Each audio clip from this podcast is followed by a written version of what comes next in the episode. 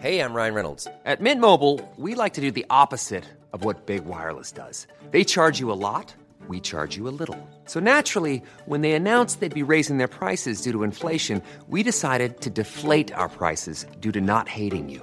That's right. We're cutting the price of Mint Unlimited from $30 a month to just $15 a month. Give it a try at mintmobile.com slash switch. $45 upfront for three months plus taxes and fees. Promo rate for new customers for limited time. Unlimited more than 40 gigabytes per month. Slows. Full terms at mintmobile.com.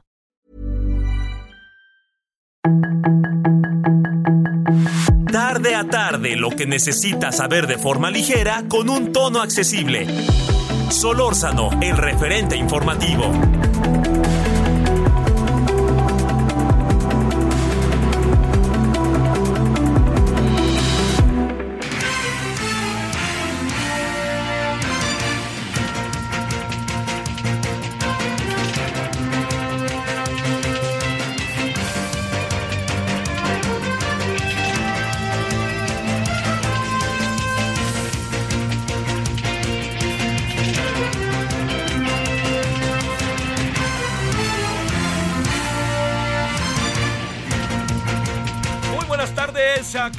En este día que es 12 de julio del 2023. Gracias que nos acompaña, espero que haya tenido hasta ahora un buen día miércoles y que el miércoles todavía cierre bien. Cierre bien.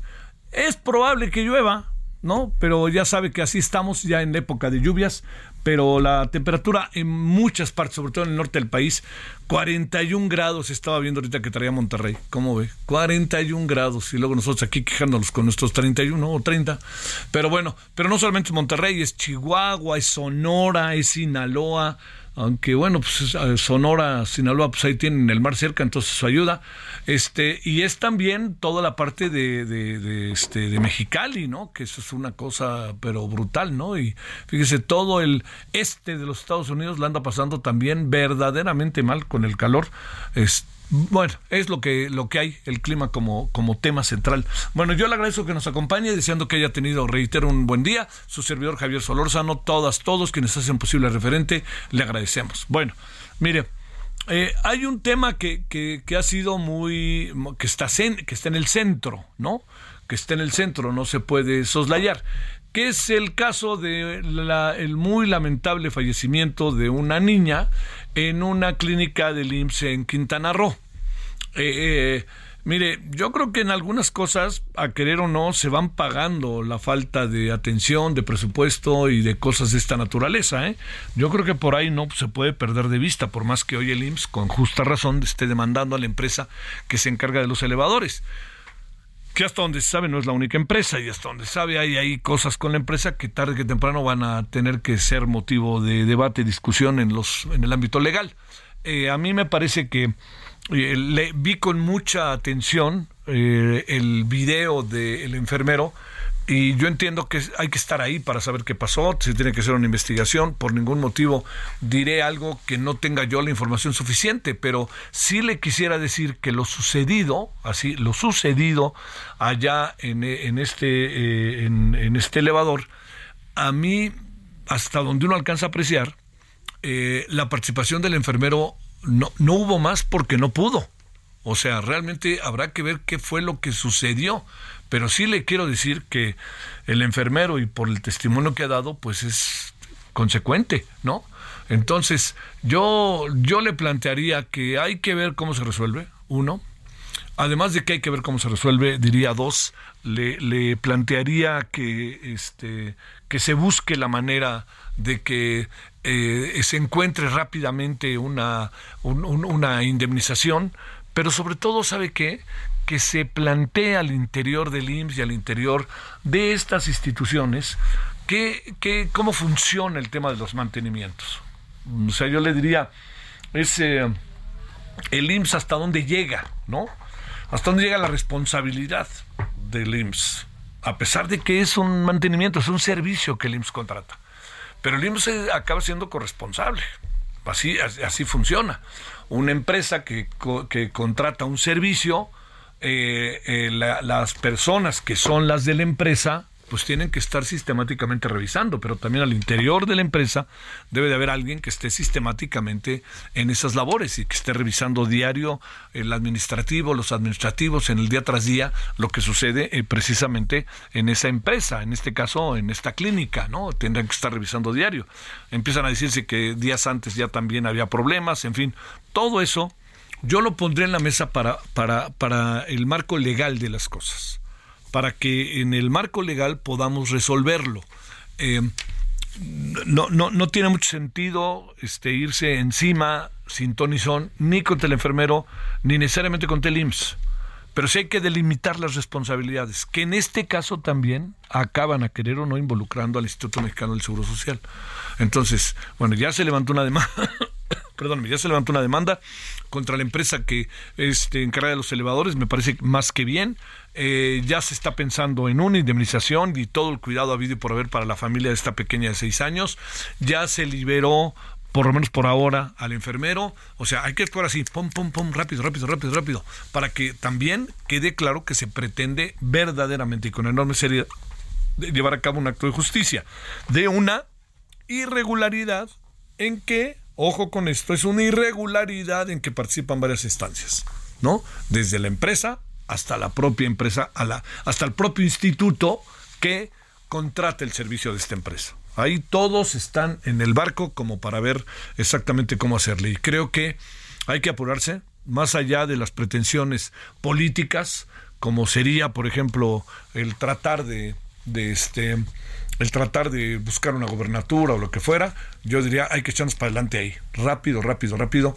Quisiera pensar que fue, eh, yo a ver, yo, yo diría, ojalá lo que pasó, ojalá lo que pasó, aprendamos pero también ojalá en función de lo que pasó, actuemos en el marco legal del derecho para responsabilizar a quienes son los que están involucrados en este muy lamentable acontecimiento.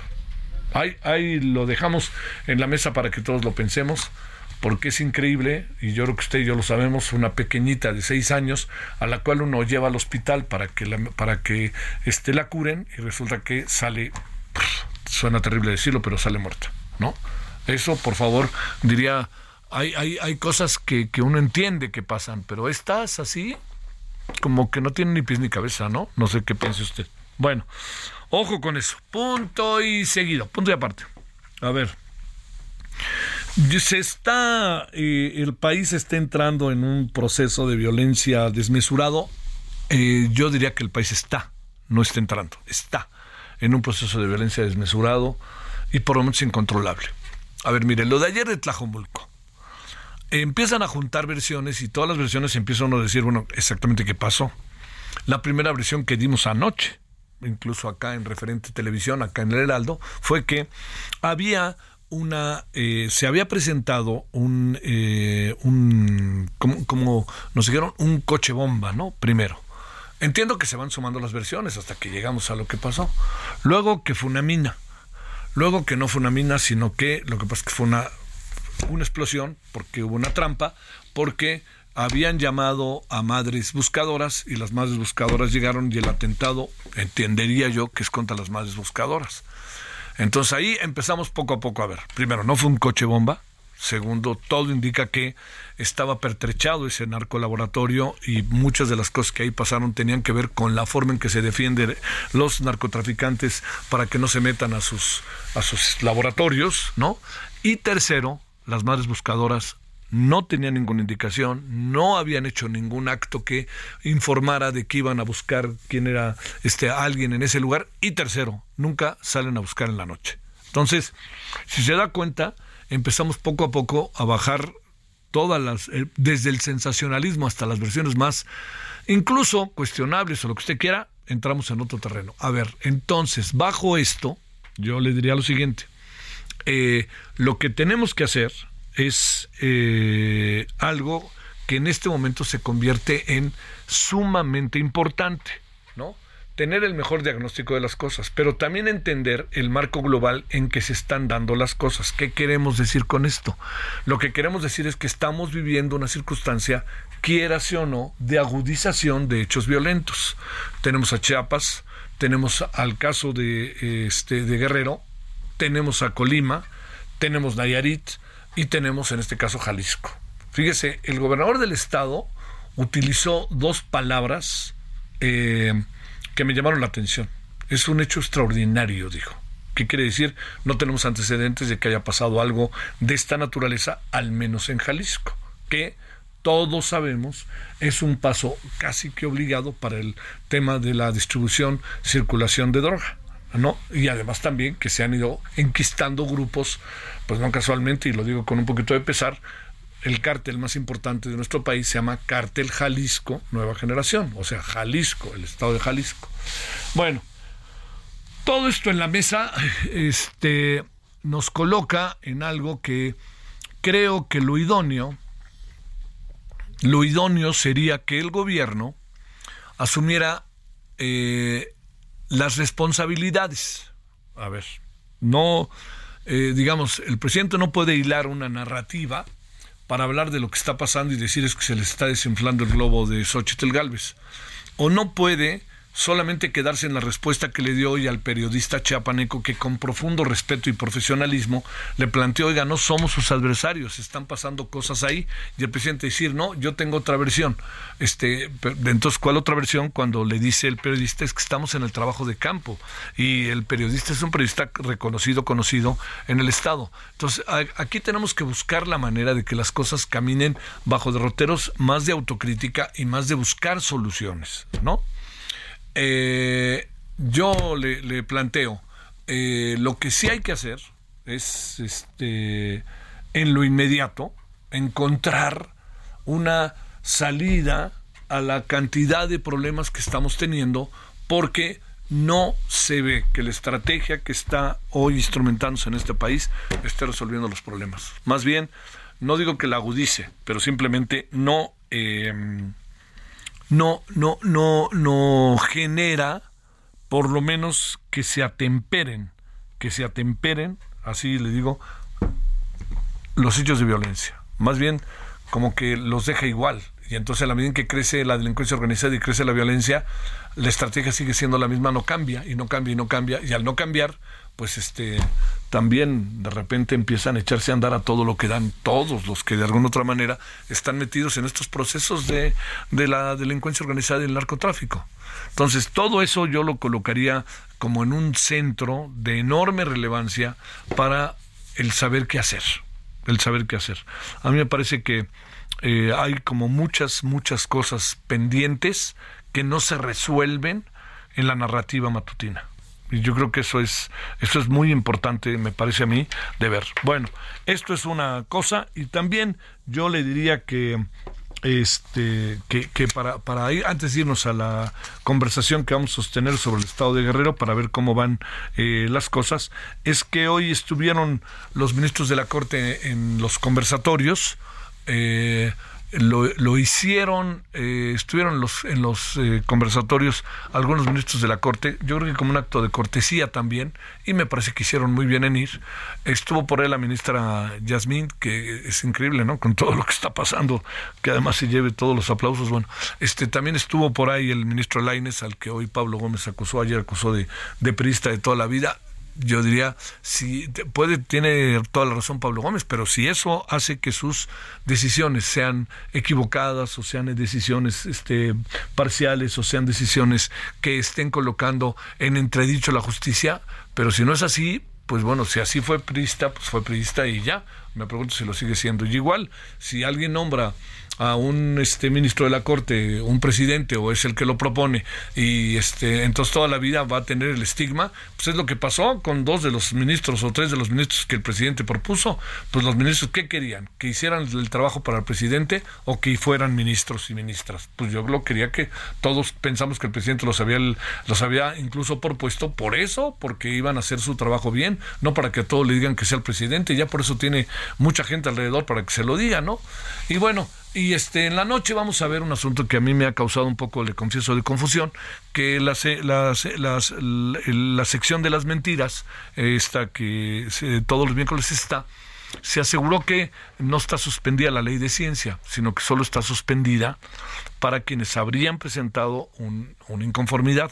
Yo le quiero decir que hasta donde sé, eh, aquí se, se, aplica aquello de la, lo que llaman la acción civil. Entonces, todos los que están involucrados, si se quieren sumar a esta suspensión, se pueden sumar, porque la ley los protege. Pero eso es lo que yo entiendo. Entiendo que alguien me podrá decir que no es así y lo agradecería si es que me ayuda a entender mejor el asunto. Lo vamos a abordar en la noche, si le parece, para que veamos exactamente. Porque el tema en el fondo, si es suspensión o no suspensión, pero es la ley misma, ¿no?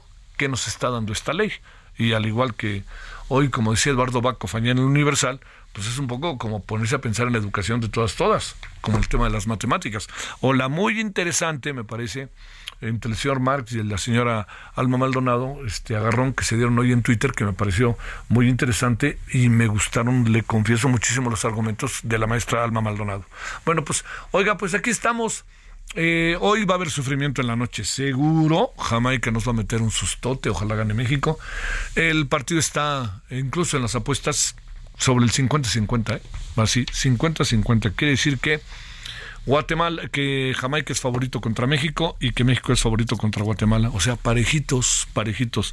Y si pasa algo, pues yo diría, si pierde México, ya, ya, a ver qué fregados hacemos, ¿no? Pues ya, ahora sí, que ya, ya no hay puertas, ya se cerraron todas las, ya, ya se acabaron las puertas. Ahora, ¿por quién van a ir? No me digan, ¿por, quién van a ir? Bueno, vámonos a las 17 con 16 en la hora del centro. Gracias que nos acompañe. Estamos en el día miércoles, estamos en el 12 de julio. Vámonos hasta Guerrero. Solórzano, el referente informativo.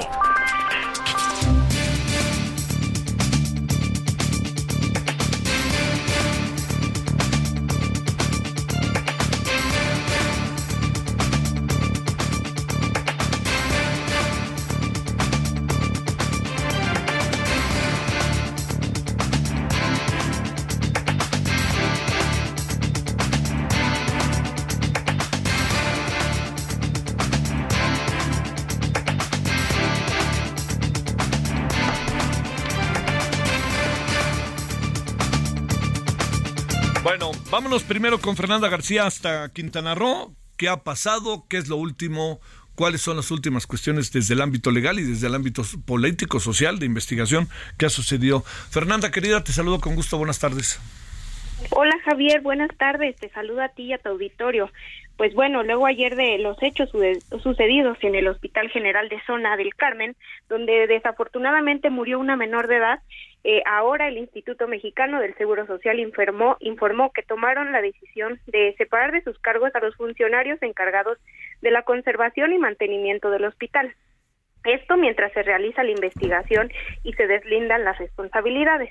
También eh, el comunicado que sacó el IMSS eh, dijo que eh, ya se implementó una denuncia en contra de la empresa Citravem SADCB, de SADCB quienes se encargaban del mantenimiento de estos elevadores.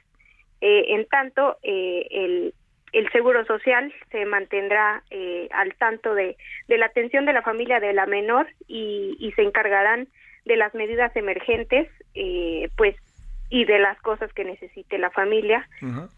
Y bueno, eh, especificó también el Seguro Social que la unidad de atención al derecho habiente ha estado presente en la atención de los familiares y seguirán acompañando a los mismos para esclarecer los hechos y hasta que se deslinden las responsabilidades pertinentes. Y bueno, hasta ahora es todo lo que se sabe, Javier. Oye, Ahí está, ha, circulado información, Fernanda, de que había antecedentes de ese elevador. ¿Es cierto o estamos en las noticias falsas? Pues ayer también eh, un delegado del hospital decía que, que, ya se había reportado eh, que, el, que el elevador estaba descompuesto y que, y que no se había hecho nada. Entonces, este, pero esa es como la única información que se sabe hasta el momento, que ya tenía antecedentes el elevador de que ya estaba descompuesto y, y pues nada más. Eh, tenemos eh, más información de que fue liberado el, el, este, el enfermero. Eh, la argumentación que yo escuché del enfermero parece pues muy sensata y muy para atenderse, ¿no, Fernanda? Claro, claro, digo, él estuvo en los hechos y, y pues creo que hay que tener en cuenta eh, su versión. Sale, muchas gracias Fernanda, muy buenas tardes. Gracias a ti, Javier. Gracias. Hasta luego. 17 y 19 en hora del centro. Solórzano, el referente informativo.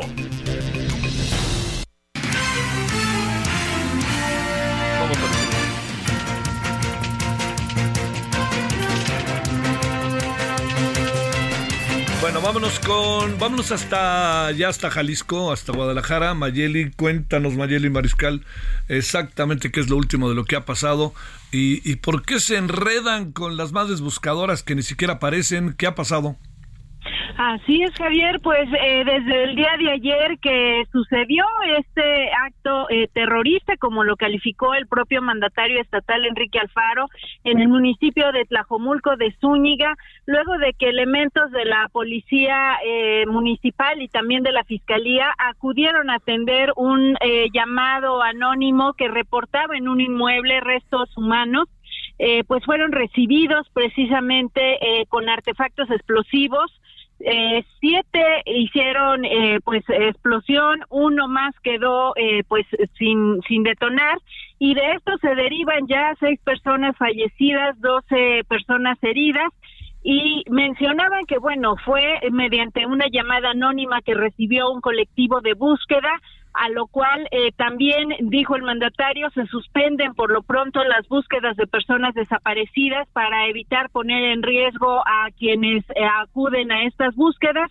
Las madres eh, buscadoras de Jalisco, también obviamente con el aval de las madres buscadoras de Sonora y otros colectivos, pues ya se han pronunciado respecto de esto que dijo el gobernador en donde pues de manera recurrente han estado denunciando que prácticamente con sus propios recursos ellos van y buscan en estos puntos donde de manera anónima por lo general eh, pues se les entera de estos hallazgos de estas fosas clandestinas principalmente en el municipio de Tlajomulco de Zúñiga. Y bueno, es así que a través de las redes sociales se han estado emitiendo comunicados por parte de las madres buscadoras de Jalisco, las madres buscadoras también de Sonora, eh, se han pronunciado y bueno, ellas dicen que van a continuar con la búsqueda porque son sus recursos propios los que invierten y pues el gobierno de Jalisco se ha limitado a decir que van a revisar los protocolos y por lo pronto están suspendidas. Uy, uy, uy. Oye, este, bueno, pero, pero también están suspendidas, pero por lo pronto en la noche nunca andan las madres buscadoras moviéndose por este país, ¿no? Así es, y llama la atención precisamente el que en esta ocasión la Fiscalía del Estado acudiera. Estos hechos eh, ocurrieron alrededor de las seis cuarenta de la tarde, es decir, pues ya prácticamente anocheciendo o ya sin luz de día lo cual eh, pues también han denunciado diferentes colectivos que cuando ellos reportan pues tardan días, incluso semanas para poder acompañarles a la búsqueda y en esta ocasión pues acudir ya prácticamente de noche también eh, llama la atención. Bueno, oye, este, confundido un poco el gobernador, me da la impresión, o, entiendo que es un hecho extraordinario este, y todo lo que ha dicho, pero como que no, ha, no, no, no alcanzan a tener una definición precisa de lo sucedido, ¿no? Así es, pues bueno, también ya acudió al municipio de Tlajomulco de Zúñiga a, a, caminar por las calles de este municipio, la cabecera municipal. Los hechos ocurrieron muy cerca de la cabecera municipal y pues esto dice él que para darle tranquilidad a la gente, pero eh, pues la estrategia que también vale decirlo ya la retoma el ejército mexicano para precisamente resguardar eh, pues esta zona, aplicar un recorrido de vigilancia en Tlajomulco y en la zona sur de la zona metropolitana. ¿Hay antecedentes en Tlajomulco de más cosas, mi queridísima Mayeli? Pues fosas clandestinas, de hecho, es eh, el día a día y pues estos hechos como tal no habían ocurrido de que fuera un atentado pues prácticamente terrorista, esto no había sucedido. Híjole, y al final sí pisaron la, la mina o qué pasó? Pues sí, fueron siete explosivos los que detonaron. Uno solo quedó sin, sin detonar, así es que, pues sí, sí fue básicamente una emboscada lo que ocurrió. Y nadie se ha este, nadie ha dicho que yo fui ni cosa parecida, ¿verdad?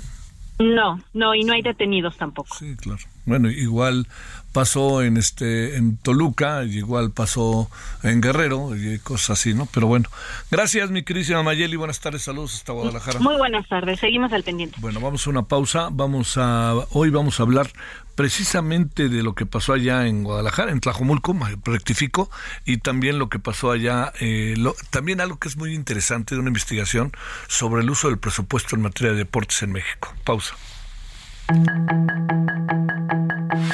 El referente informativo regresa luego de una pausa.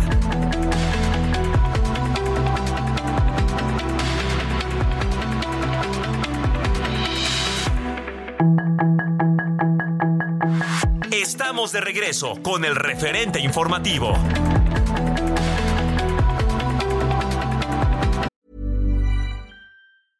Hey, I'm Ryan Reynolds. At Mint Mobile, we like to do the opposite of what Big Wireless does. They charge you a lot, we charge you a little. So naturally, when they announced they'd be raising their prices due to inflation, we decided to deflate our prices due to not hating you. That's right. We're cutting the price of Mint Unlimited from $30 a month to just $15 a month. Give it a try at mintmobile.com slash switch. $45 upfront for three months plus taxes and fees. Promote for new customers for limited time. Unlimited more than 40 gigabytes per month. Slows. Full terms at mintmobile.com.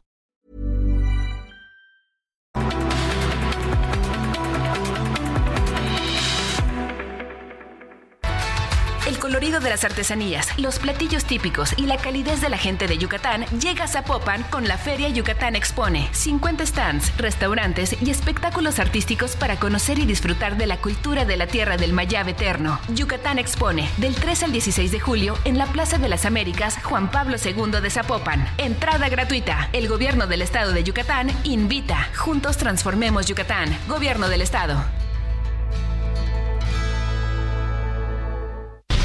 En el referente informativo le presentamos información relevante. IMSS demanda empresa por muerte de una menor en elevador. Ministros de la Suprema Corte de Justicia de la Nación piden que prevalezca la autonomía y el fortalecimiento del Poder Judicial en reforma. Dos civiles murieron por ataque a agentes en Tlajomulco, Jalisco. Madres buscadoras recriminan a Jalisco por suspender las labores para hallar a sus familiares desaparecidos. Detienen a un hombre relacionado con el homicidio en la estación Bellas Artes del Metro de la Ciudad de México. Los ocho delincuentes detenidos en Tierra Caliente fueron trasladados a Morelia. El peso mexicano llega a 16.80 por dólar, un nuevo récord desde hace ocho años. Tormenta tropical Calvin se forma al sur de Baja California Sur. Estados Unidos sanciona a familiares del Chapo Guzmán por fentanilo. Sus comentarios y opiniones son muy importantes. Escribe a Javier Solórzano en el WhatsApp 5574 501326. Solórzano, el referente informativo.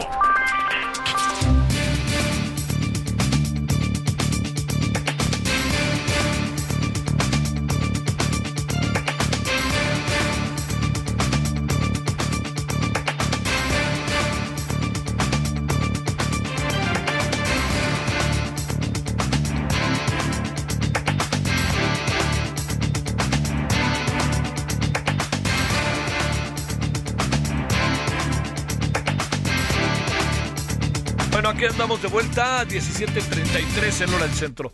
Víctor Hernández está con nosotros aquí en cabina. Él es profesor investigador de seguridad nacional en la Facultad de Derecho de la UP de la Universidad Panamericana. Gracias, Víctor, ¿cómo has estado? Javier, muchas gracias por la invitación. A ver, ¿por dónde le entramos para ir como por, por partes? Primero, eh, ¿se resolvió el problema en Guerrero? ¿Realmente era un problema en Guerrero que tenía que ver con la demanda de obra y de que les pongan carreteras? O tiene que ver con otra cosa? No, a ver, la versión que tiene la autoridad federal es que se trata más bien de un nuevo fenómeno. Eh, ya habíamos tenido incidentes donde la gente sale a protestar para proteger a líderes criminales, como cuando quisieron detener al Marro, los primeros intentos en Guanajuato. Pensemos en los grupos guachicoleros en Puebla, porque estas organizaciones criminales hacen cierta labor social, pagan la fiesta del pueblo, construyen la escuela del municipio. Eh, pero ahora vemos más bien un intento de extorsión, es decir, una amenaza para las personas que no se quisieran manifestar y en realidad estamos sentando precedentes peligrosos como el culiacanazo, por ejemplo, vemos casos donde la autoridad claudica, donde no ejerce sus atribuciones constitucionales y solamente está exponiendo al personal. ¿De qué sirve tener personal antimotines en la zona si van con órdenes de no confrontar o de no utilizar el equipamiento, acaban lesionados y secuestrados, como lo vimos, o por ejemplo en la Huacana, en Michoacán, al principio del sexenio? A ver, eh, bajo esa perspectiva, lo de Guerrero este, no se resolvió se pospuso. No solo no se resuelve, sino que además deja dudas de la legitimidad de la gobernadora con estas imágenes, perdón, de la de la, presidenta, de, la, presidenta municipal, estas reuniones con un líder criminal, eh, que es parte del fenómeno complejo que hay en México de gobernanza criminal y de sinergia y protección que hay con autoridades a veces municipales, pero a veces también federales. Tenemos el caso de García Luna, ya sentenciado en los Estados Unidos precisamente por narcotráfico, un individuo que había aprobado todos sus controles de confianza y que a los ojos de la ley no tenía ningún inconveniente hasta que tuvo que intervenir un gobierno extranjero. Sí, que esa es la otra. Este, a ver, para darle entrar a Tlajomulco, pero antes de ello, eh, el presidente había prometido que este al principio del sexenio que no se iba a volver a tomar la carretera del Sol y ahora además nos pide paciencia por si circulamos por la carretera del Sol por este tipo de tomas de carretera. ¿Qué piensas de esto? Bueno, la Guardia Nacional, recordará, se vendía como una especie de híbrido o de parecido con la Guardia Civil en España o de los Carabinieri en Italia, que son precisamente policías rurales. Y lo que vimos en Guerrero es que precisamente la ausencia del Estado en el México profundo, que es difícil de acceder geográficamente, es justo el caldo de cultivo esa ausencia del Estado lo que permite permiten estas movilizaciones. Guerrero es un microcosmos criminal, prácticamente cada municipio tiene su pequeña organización y en particular la que está detrás de lo que vimos en Chilpancingo, hay que recordar hace dos décadas era parte del cártel de los Beltrán Leiva, que se va a pelear en una lucha intestina con el cártel de Sinaloa, en el que va a emerger como triunfador el Chapo Guzmán y pues eso dejó desarticuladas a varias de sus células y sucursales en todo el país para darles autonomía operativa. Oye, este, al final eh, perdón, no, no, no lo digo en un tono peyorativo, la verdad. ¿Gobierna la señora o gobierna el papá de la señora? Eh, a ver, digo, todo ese proceso electoral fue bastante polémico en sus formas, en, el contexto detrás. Eh, la propia eh, familia, ¿no? Es decir, porque no se trata solo de la persona, sino de, los familiares y los posibles lazos que pueda tener con estas organizaciones. a mí me da mucha risa, como dice la alcaldesa, bueno, no negociamos nada, solamente fue una conversación, bueno, pero de algo se conversó, ¿no? y pareciera con las narcomantas que aparecen al otro día que hubo una promesa de una siguiente conversación y hay un reclamo de parte del grupo criminal de que no se están sentando a negociar y pues el mensaje es de impunidad, ¿no? No hubo eh, mayor reacción, eh, guardias nacionales heridos y detenidos y el asalto al Palacio de Gobierno. Sí. Eh, ¿El papá tendrá mucho que ver, el Félix Salgado Macedonio? Yo creo que el cambio de administración va a ser central dependiendo de si hay una investigación contra la familia Salgado Macedonio o no. Porque, pues bueno, tenemos a los candidatos. Pero hasta donde se sabe no hay. Bueno, pero también tenemos un fiscal general de la República que ha estado completamente ausente y que no sabemos si en realidad hay una motivación política detrás del que no haya o si haya ciertas investigaciones, pues toparon hasta la Suprema Corte sus venganzas personales. Entonces yo creo que, pues bueno, la promesa de los candidatos de Morena es de continuidad y de, probablemente de impunidad eh, para las autoridades en Guerrero, que hay que recordar, este mismo grupo ya existía desde que ocurrió Ayotzinapa, estamos viendo exactamente la misma película que continúa eh, y quizás tengo la esperanza con la oposición de que se remueva a, a Gers Manero y que ahora sí haya una investigación de qué diablo está ocurriendo con las autoridades en Guerrero. Oye, no es todo Guerrero, pero es igual a Chilpancingo, Acapulco y Tasco. Aunque hay que entender que es por diferentes razones. En la zona serrana de Guerrero, sobre todo por la producción de amapola, que necesita un clima semidesértico para crecer. Acapulco es sobre todo por la zona turística, eh, pues un mercado europeo, estadounidense que viene para consumir esta economía ilegal. Entonces, en realidad, digamos, son, son ecosistemas criminales que conviven, pero por razones diferentes. Pero de cualquier manera te dan un estado de las cosas. Sí, por en todo el Estado, ¿no? O sea, entiendo que no es todo el Estado, pero lo que sí es que es la parte medular del Estado, la que echa a girar el Estado. La parte que tiene el turismo y además el fracaso de la promesa, que este gobierno presumió que solo construir cuarteles de Guardia Nacional o tenerlos ahí dando vueltas como ruleteros en las calles iba a funcionar. Y las carreteras son el mejor ejemplo. Los guardias nacionales actuales no son profesionales como lo era la Policía Federal en manejar vehículos de emergencia. Han tenido muchísimos accidentes. Incluso te acordarás, se filtró a principios del sexenio sexenio una orden a la Guardia Nacional que decía, por favor ya no se metan en persecuciones porque hay demasiados accidentes. ¿Para qué me sirve una policía que patrulla caminos que no está dispuesta a entrar en una persecución? Es ridículo.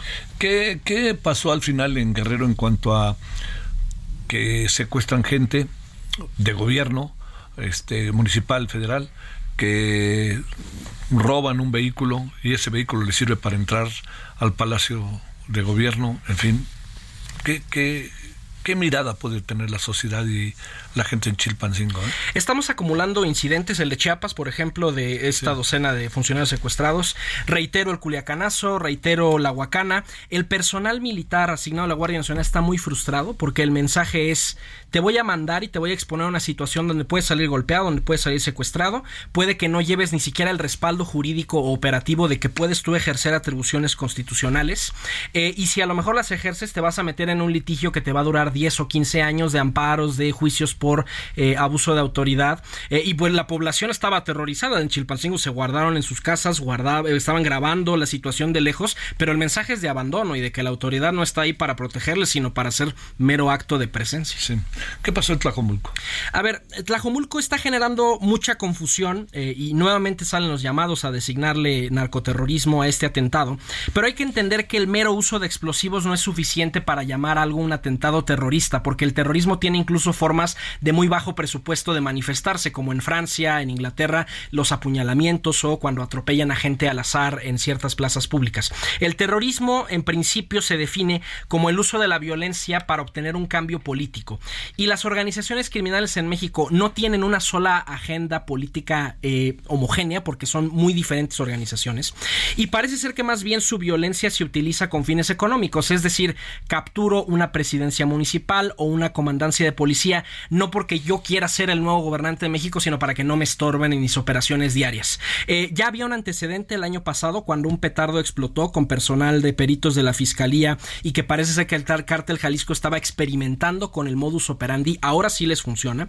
Eh, y el cártel Jalisco ya en otra demografía en Michoacán tiene incidentes similares como en Tepalcatepec, el uso de minas de mortero, de minas antipersonales que las compañías de ingenieros de combate del ejército están poco a poco em, quitando.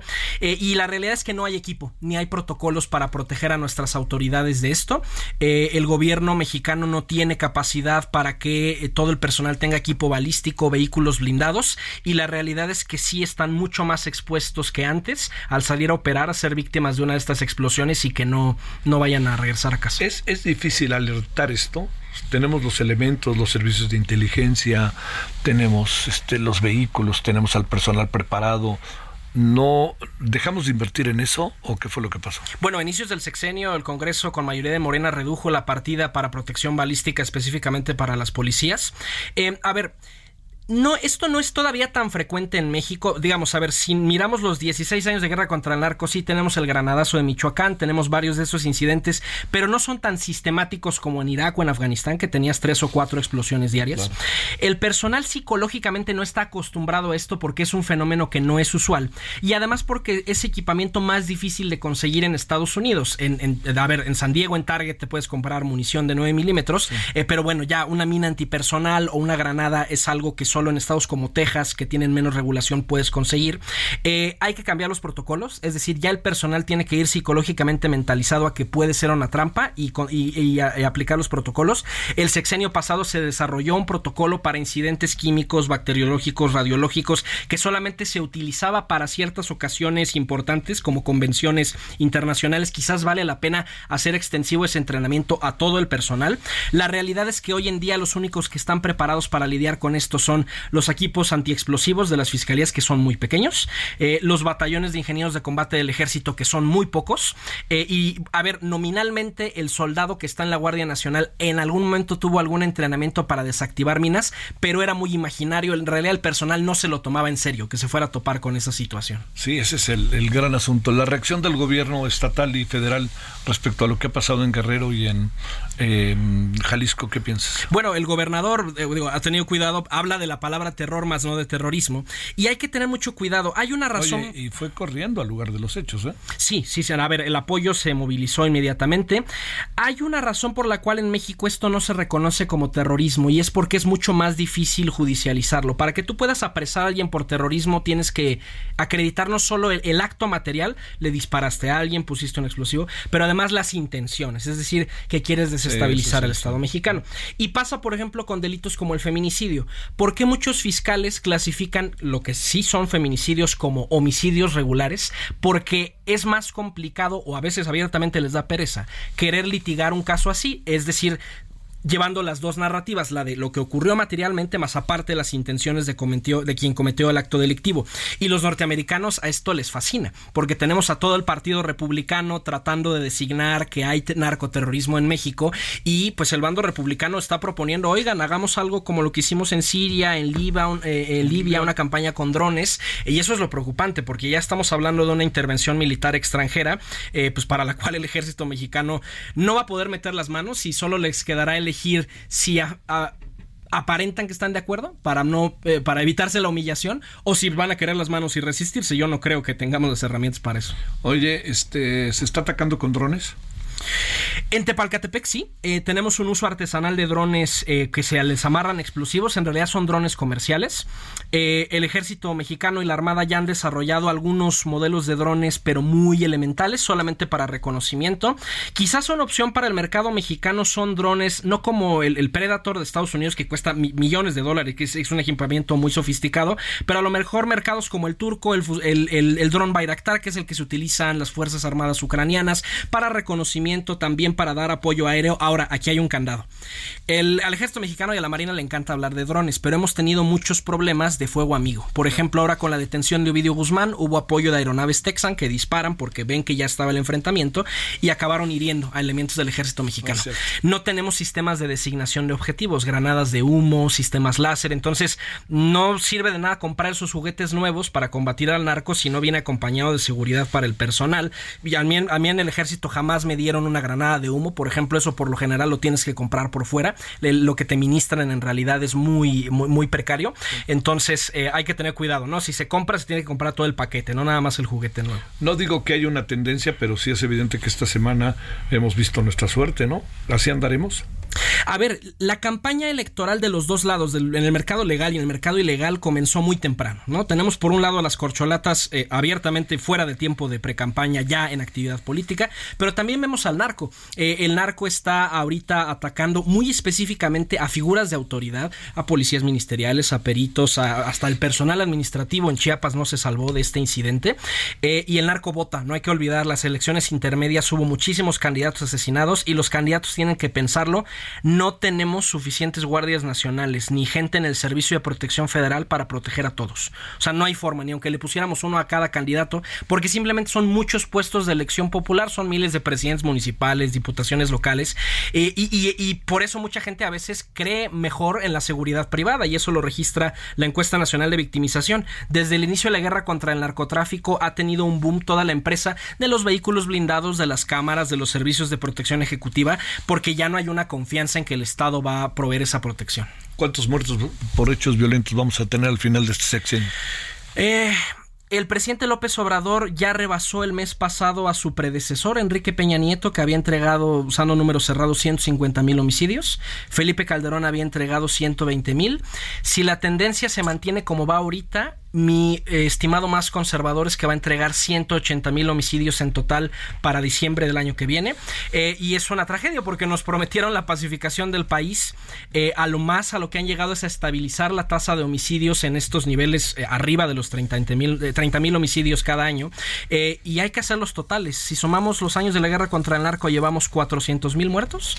Si le sumamos los 100 mil desaparecidos del mismo plazo, ya llevamos medio millón de muertos. Eso es medio camino a Ruanda, por ejemplo al genocidio en Ruanda de Hutus y Tutsis que llevó a un millón de muertos. O sea, ya estamos en esa escala. Hay días que hay muertos aquí que en Ucrania, por ejemplo, que es un país en una guerra convencional. Sí, sí, sí. Uy, uy, uy. Oye, este, ¿qué explicación daremos al final del partido?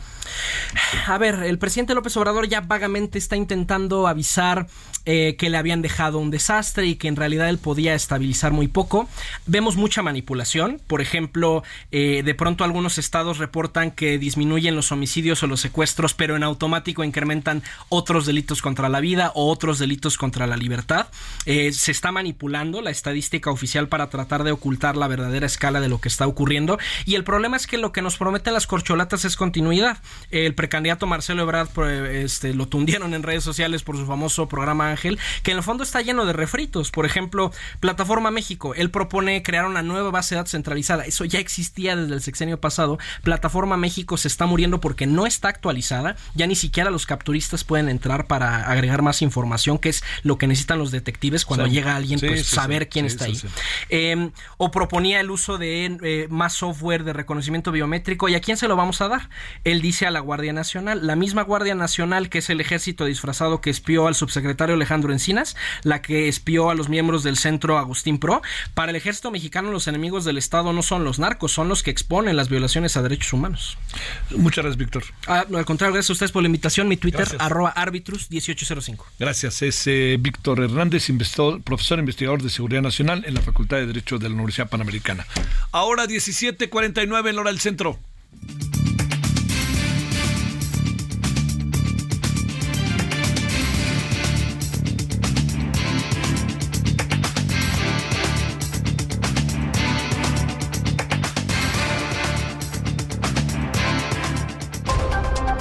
Solórzano, el referente informativo. Le queremos agradecer a Jorge Cano, investigador del área de presupuesto de México Evalúa. Querido Jorge, gracias. ¿Cómo has estado? ¿Qué tal, Javier? Buenas tardes, ¿todo bien? A ver, este, campeones de los Juegos Centroamericanos y el Caribe. Eh, la CONADE dice que viéndolo bien, sí les dio dinero para la universidad y que todos son noticias falsas. Pero por otra parte, leo que hiciste una investigación muy interesante en donde fue sistemáticamente bajándose el presupuesto de la CONADE y la CONADE hacía milagros, si quieres verlo así, o la CONADE pues simplemente dijo ya no puedo y me hago un lado y ahora me empiezo a pelear con todos para defender la causa. Sí, lo que vemos es que el triunfo de los atletas mexicanos ha sido a pesar de la CONADE, porque efectivamente el presupuesto de esta comisión ha caído, se ha desplomado frente al sexenio pasado. Eh, simplemente con Peña Nieto en promedio la CONADE ejercía 4.8 mil millones de pesos y en 2022, ya pasada la emergencia sanitaria, digamos esa presión presupuestal, pues la CONADE solamente ejerció 1.9 mil millones de pesos, es decir, casi 60% menos de lo que se hacía en el sexenio eh, de Peña Nieto.